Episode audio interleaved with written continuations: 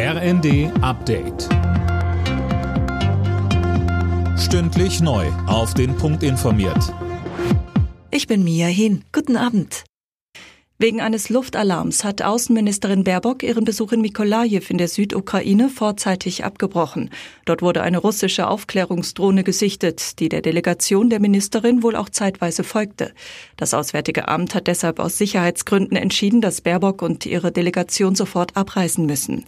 Die ukrainischen Behörden haben die Bewohner der Region aufgefordert, sich umgehend in Bunkern in Sicherheit zu bringen. Nicht selten folgen auf solche Flüge von Aufklärungsdrohnen dann russische Luftangriffe.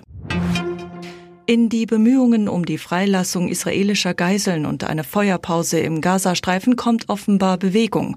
Bei Verhandlungen zwischen Israel, den USA, Ägypten und Katar haben sich Vertreter auf Grundzüge für ein Abkommen geeinigt, berichtet CNN unter Berufung auf US-Sicherheitskreise.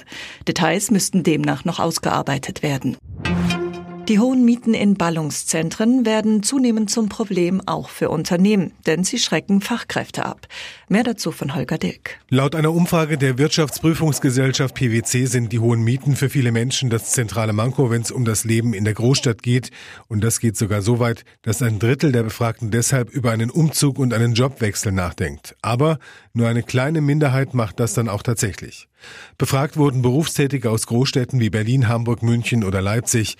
Die allermeisten von ihnen halten es für eine reine Glückssache, in Großstädten eine bezahlbare Wohnung zu finden. Unentschieden im Duell der Krisenclubs in der Bundesliga. Beim Spiel Frankfurt gegen Wolfsburg hieß es am Ende 2 zu 2. Damit gehen für beide Teams längere Sieglosserien weiter. Alle Nachrichten auf rnd.de